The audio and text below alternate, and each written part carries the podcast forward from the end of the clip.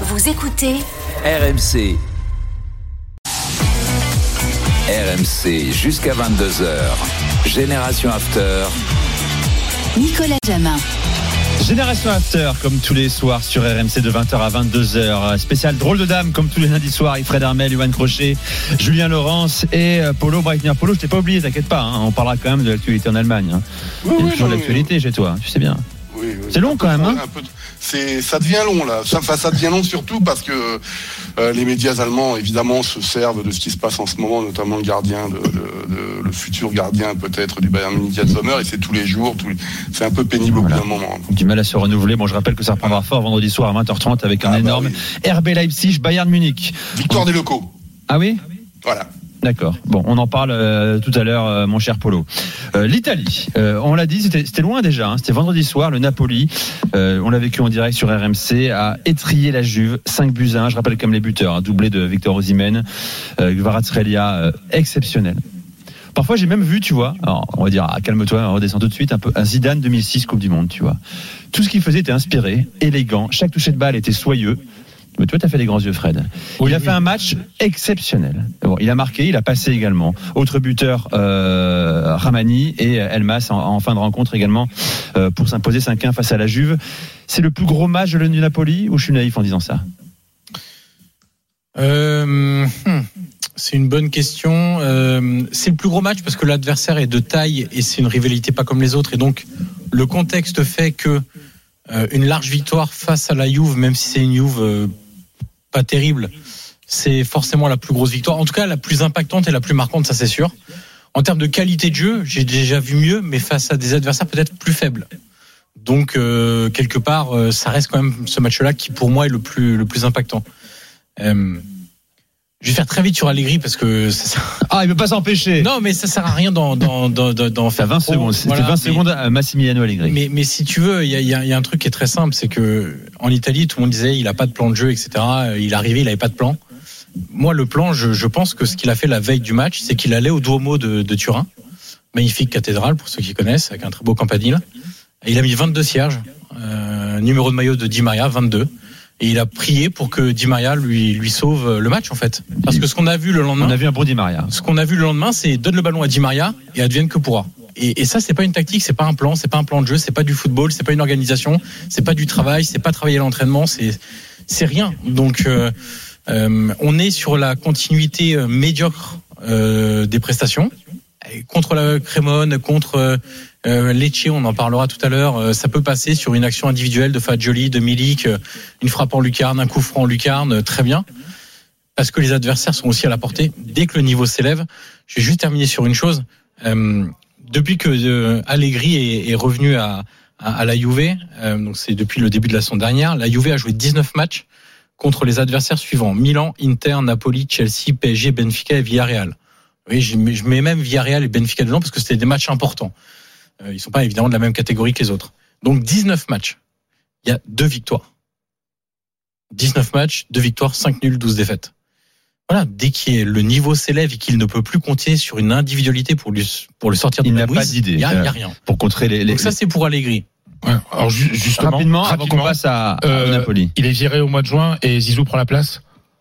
Il a Parce l'info. que, hein. parce que là, il a envie de bosser. Hein. Là, là, Bien euh, sûr qu'il a envie de bosser, mais ça dépendra à quelle place termine la Juve, ça dépendra du parcours européen, ça dépendra aussi Et du, du montant nouveau, du chèque aussi à donner à Allegri. du chèque à donner, du nouveau conseil d'administration qui sera élu cette semaine, enfin qui sera mis cette semaine en, en œuvre. euh, du nouveau président, directeur sportif, etc. Ça dépend de. Il y a trop de facteurs aujourd'hui pour être certain qu'Allegri partira en fin de saison. Moi, je pense que à l'heure actuelle, il y a plus de chances qu'il reste qu'il ne parte. Et puis il est troisième finalement de, de Serie A, Ah oui, euh, qualifié en Ligue des Champions pour la Ligue des Champions l'an Et ce que la prochaine. Juve Voilà, verra. Bon. c'est que bah, il sera peut-être pas champion, mais que euh, il y aura les rentrées d'argent assurées parce que euh, il faut faire attention aux 200 millions d'euros de déficit que tu as chaque année euh, depuis quelques temps. Parlons quand même des choses qui, qui fonctionnent. C'est- le Napoli. Je voulais qu'on parle ce soir euh, de Victor Osimhen. On a beaucoup parlé de Kvaratskhelia, euh, joueur euh, plus que euh, Lobotka, on avait fait un focus sur Lobotka. notamment. Euh, bon, il y en a énormément. On a parlé aussi de euh, Zambo Anguissa. Faudra Mhm. qu'on en parle un peu plus également. Victor Osimhen, début de saison pas forcément évident. Il a 13 buts maintenant. Hein. Euh, 18 matchs en Serie A, 12 12 en 14 matchs. en 13 Euh, compétitions confondues. juste en. Serie A, juste en Serie A, 12 en 14 matchs, euh, sans tirer les pénalties. sans tirer les coups francs. Il à trois passes décisives, donc ça veut dire qu'il est impliqué sur plus d'un but par match euh, en moyenne. Euh, que dire sur ce joueur? En fait, pour moi, il représente dans un style très différent parce qu'on est habitué, à, par exemple, à un Haaland qui est très complet, surpuissant, style un petit peu différent. Mais c'est un peu le prototype de l'attaquant complet qui peut marcher dans tous les championnats aujourd'hui. Et les Anglais le savent, on en parlera avec Julien aussi. euh, oui, malheureusement, je pense que Julien va encore nous piquer des, des, des Ouais. bons joueurs cet été. Euh, il est athlétique, il va vite, il prend la profondeur, excellent de la tête, bonne mentalité dans le sens où il veut toujours gagner. Alors parfois, ça tape un peu sur le système de ses coéquipiers quand il reçoit pas un bon ballon, etc. Mais quand il y a 4-1, il veut mettre le cinquième. Quand il y a 5-1, il veut mettre le sixième. Quand il y a 6-1, il veut mettre le septième. Euh, c'est un mec qui lâche jamais rien, qui va au pressing, qui s'est amélioré, je trouve, même s'il y a encore pas mal de progrès à faire dans sa liaison avec les autres, c'est-à-dire dans le jeu, dans les petits espaces, euh, tenter des 1-2, jouer en, en appui remise, etc. Je, je pense qu'il peut encore progresser. Mais cette capacité à amener de la profondeur dans cet effectif, ce qui fait que cette, euh, cette, euh, cette équipe-là, en fait, non seulement c'est une équipe qui a beaucoup le ballon, euh, parce que c'est ses caractéristiques, parce que Spalletti a toujours fait ça, parce qu'il a les joueurs pour dominer au milieu de terrain et pour contrôler la balle. On parlait de Lobotka à l'instant, c'est c'est vraiment le prototype de joueur que Spalletti a toujours aimé. Mais avec Victor Osimhen, tu as une arme en plus qui est la verticalité. Parce que lui, il est toujours à la limite du hors-jeu. Euh, il est toujours en capacité de faire des appels dès qu'il y a un défenseur qui traîne un petit peu derrière, qui s'aligne pas correctement, etc. Et aussi, autre chose, c'est le jeu aérien. Je veux dire, c'est phénoménal. Un Le jeu timing aérien incroyable offensif, aussi. ouais. offensif, c'est- c'est c'est incroyable. Ju- Julien, on en parle en Angleterre de Victor Osimhen. J'ai vu fleurir plusieurs fois dans des euh, quotidiens, euh, sur le web également, des rumeurs insistantes sur l'Angleterre veut veut Osimhen. Julien Laurent, es-tu là? Je suis là. T'interroge. Oui, tu es là. Ouais, ouais. Victor Oui, non, Osimhen. bien sûr. Bien sûr, ils en parlaient déjà quand il était à Lille, même si je pense qu'ils l'ont considéré. Je parle de quand je dis Lille, c'est les, les, les gros le, le top 6 anglais. Peut-être qu'encore encore c'était encore un petit peu trop tôt. Je pense qu'ils voulaient le voir euh, peut-être à un autre niveau, sans, encore une fois sans, ce soit un problème pour Lille, mais à un, un autre niveau aussi avant de avant de dépenser ce, ce, ce genre de prix-là. Je sais pas.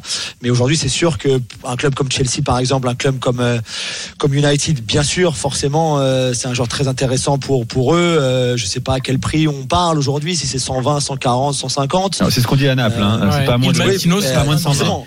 Il Matino ce matin, donc qui est le quotidien de Naples, le quotidien généraliste, disait euh, De Laurentiis, donc ADL, Aurelio De Laurentiis ne négociera pas en dessous de 140. Ouais, mais après ils l'ont acheté. euh, après c'est un transfert compliqué euh, vraiment évaluer, mais on sait, dit mais 80 bon, au départ à Lille, en aussi. fait, mais voilà. oui, ouais. voilà, mais mais quand même quoi. Donc euh, et vu le niveau auquel il est aujourd'hui, euh, c'est c'est incroyable. Donc oui, j'attends de voir ce qui va se passer effectivement par rapport au club anglais.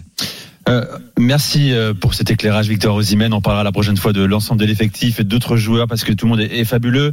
Julien, je me retourne vers toi. On, va parler bien sûr de ce derby entre United et City remporté par United euh, de Buzyn. Je parlais tout à l'heure de la déclaration de Guardiola. Fred, ça va te faire marrer également. Il dit après sa défaite, non, il y a un, vrai écart avec Arsenal. Il dit à la question quelles sont vos chances de remporter le titre cette saison?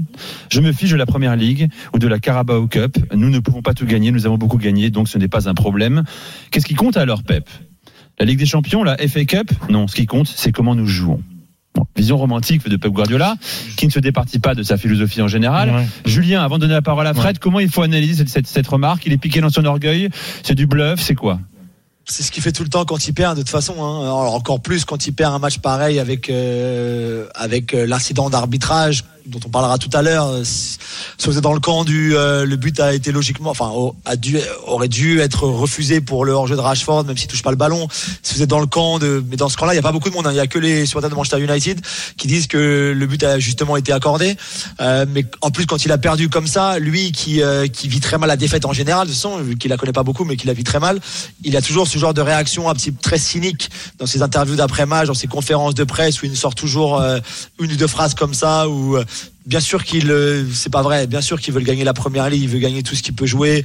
Euh, et il me parle de performance après un match pareil où, même s'ils auraient peut-être pas dû perdre, ils ont pas bien joué non plus. Donc il peut pas être satisfait de la performance non plus dans un match pareil où, sur sur de très longues périodes, United a les a, battus et tactiquement et il s'est fait battre tactiquement par Ten Hag. donc voilà c'était vraiment la réponse typique de Guardiola après une défaite qui euh, qu'il a du mal à avaler et c'est exactement ce qu'il fait régulièrement. Fred. Il a, du- il a de la chance, hein, Guardiola, de pas être entraîneur d'un certain club qui s'appelle le Real Madrid. Désolé encore de, parler du Real. Parce qu'en 2008, il y avait un certain entraîneur, que, que Polo connaît bien, Bernd Schuster. Qui Schuster. Avait, Schuster. Bernd Schuster. Il avait dit qu'il pouvait pas gagner, euh, c'était avant un match euh, à Barcelone, il dit qu'il pouvait pas gagner à Barcelone. Ben, il a été viré. Tout simplement. Bah, le, le problème, c'est qu'il faut voir l'effectif de City quand même. Euh, Je veux dire, c'est quasiment une équipe parfaite. Et s'ils se font piquer le titre par Arsenal, avec tout le respect que j'ai pour Arsenal et le boulot que fait par Arteta, euh, les joueurs de l'effectif de City me semble supérieur à celui euh, d'Arsenal. Et là, La question euh, se pose même pas. hein.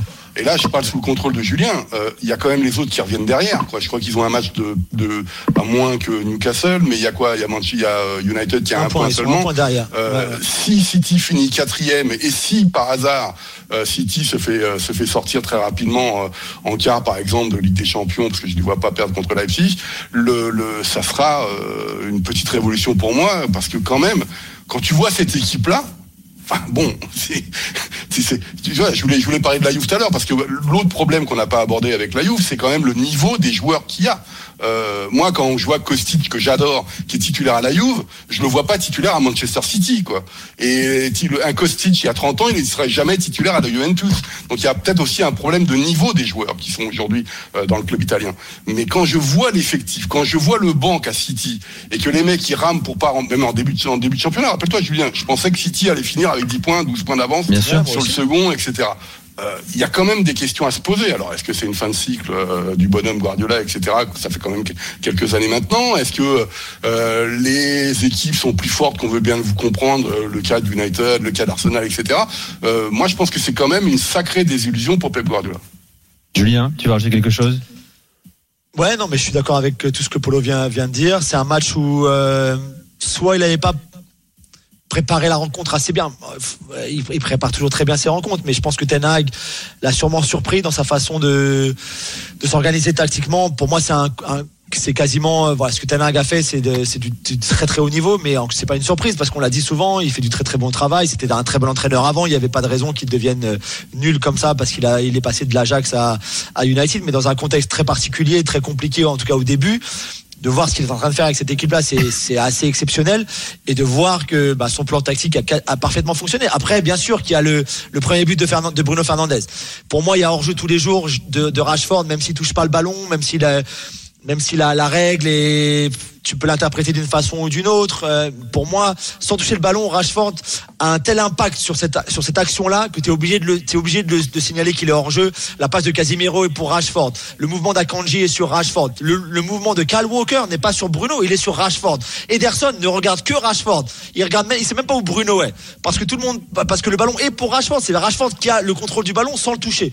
Ce but pour moi c'est une Akanji disait que c'était une blague absolue qu'ils aient accordé le but. Guardiola était fou furieux et moi je comprends pas comment dans un match pareil à ce niveau-là dans la dans le meilleur championnat du monde, dans le meilleur championnat du monde, on, accorde un but pareil. Pour moi, c'est incompréhensible. Bref, le match bascule là-dessus, c'est vrai, mais même avant ça, même avant le but de Grealish, United a très bien joué. Ils auraient pu ouvrir le score en première période. Ils ont, ils ont, ils ont vraiment frustré et fait déjouer cette équipe de City là grâce au coaching de Ten Hag et à la tactique de Ten Hag. Donc c'était vraiment une mauvaise journée pour, pour Guardiola et City et c'est pas la première fois. hein. Ils avaient perdu des points contre Everton, contre Brentford. Ils n'avaient pas bien joué à Chelsea, mais ils avaient gagné quand même en championnat. Donc Hmm. voilà, attention, attention. Attention, effectivement. On entrera, Cam, euh, dans une soirée euh, un lundi euh, avec vous, messieurs, dans le travail de Eric Ten Hag, ou Ten Hag, Mhm. comme dirait Kevin Diaz. Euh, sur le plan tactique, Julien, un plus dans le détail, parce que ce qu'il fait avec United, libérer du poids Ronaldo, mais c'est pas que ça, évidemment. C'est aussi lui qui a réussi à assurer son, son autorité. Euh, la minute de Polo, la première minute de la soirée, euh, c'est pour Polo Breitner. Envoie la musique, mon cher euh, Paul Vecchio. Toujours le même rythme qui viennent de l'Allemagne, j'ai l'impression. Mais celui-là, il est Et magnifique. ça ne vient pas d'Allemagne. Ah, J'ai triché un petit peu. C'est la Suisse alémanique. Ça vient de, Ah, bon, ça pareil. vient sur le groupe Ouais, Grand même, hein. On va, on va Et mettre ça vient- donc c'est le groupe qui s'appelle Grand Zone que vous connaissez peut-être, en tout cas pour les plus anciens. Ce morceau est magnifique, moi je Euh, l'adore. Il y avait un certain Stéphane Echer à l'époque, plus punk que ce qu'il faisait maintenant. Déjeuner en son paix frère et, Ouais. et son frère était, faisait partie du groupe Gros Zone. Et donc j'ai voulu parler de ça parce qu'en Allemagne, évidemment, la Suisse et notamment les gardiens suisses n'ont jamais été aussi à la mode au Bayern Munich à tel point. Et là, on va démentir quand même euh, différents euh, articles qui ont été publiés. Euh, ça va se faire, à mon avis, pour Jan Sommer, évidemment, euh, au Bayern Munich. De toute façon, ils n'ont pas vraiment d'autre choix, le Bayern Munich. Et on nous annonce que en 2024, eh ben, un certain Gregor Kobel, l'actuel gardien du Borussia Dortmund, qui est le numéro un à l'heure actuelle au classement Bundesliga, eh ben, devrait rejoindre le Bayern Munich en tant que successeur euh, de Manuel Neuer. Donc moi, je relativise beaucoup euh, le fait qu'il arrive. Je dis qu'il est supervisé par le Bayern Munich. C'est pas tout à fait la même chose. Et donc, on a un peu la filière, euh, la filière suisse qui se propage en, qui se propage au Munich. Et donc, on ne parle que de ça en Allemagne. Et c'est pour ça que j'ai choisi euh, ce, groupe Grauzone, donc qui était le Suisse alémanique, et donc qui chantait en français, en suisse allemand, en allemand, en anglais, qui chantait un petit peu tout. Et donc, ça fait du bien. 1981, excellente année pour la droite. Voilà. Qu'est-ce que tu viens- C'est quoi cette chute, Polo Voilà, c'est comme de l'élection François Mitterrand. Pourquoi? Qu'est-ce qu'il a à faire là-dedans, François Mitterrand bah, C'est absolument. ah, c'est- c'est Nous gratuit. discutons Ouais, mais, au- enfin, au- Le gars, il, fait un truc sur un groupe. à- Non mais. Mais ouais, mais, ouais, mais t'es Suisse alémanique pour parler de Yann Sommer, il met un taquet à François Mitterrand. Mais il est incroyable ce gars. Mais non. Mais Bah si, mais si. C'est vrai. Parce qu'il dit bon Mitterrand est un homme de droite, voilà. Ah, c'est ce que Bah, tu voulais dire. Ben, ça semble Bah, assez clair, mon cher. Voilà. C'est un drame pour la un gauche. mauvais- une- t'as dit que- non, mais t'as dit que c'était une mauvaise bonne- pour la droite, une mauvaise nouvelle pour la droite. Non, il a dit l'inverse. j'ai dit c'est une bonne nouvelle. Bonne nouvelle pour la droite, mon cher. Bon, Ah, année, l'autre débat. excellente année bon, pour la droite. excuse-moi. on fera un, un podcast after euh, un Ah. Euh. Dans un instant, c'est votre moment, vous, au 32-16. Vous êtes déjà nombreux à nous appeler. Vos questions aux drôles de dames, Julien, Johan, euh, Polo et Fred y répondront dans Génération After spécial. Drôle de dames, vous écoutez RMC. 20h46, à tout de suite.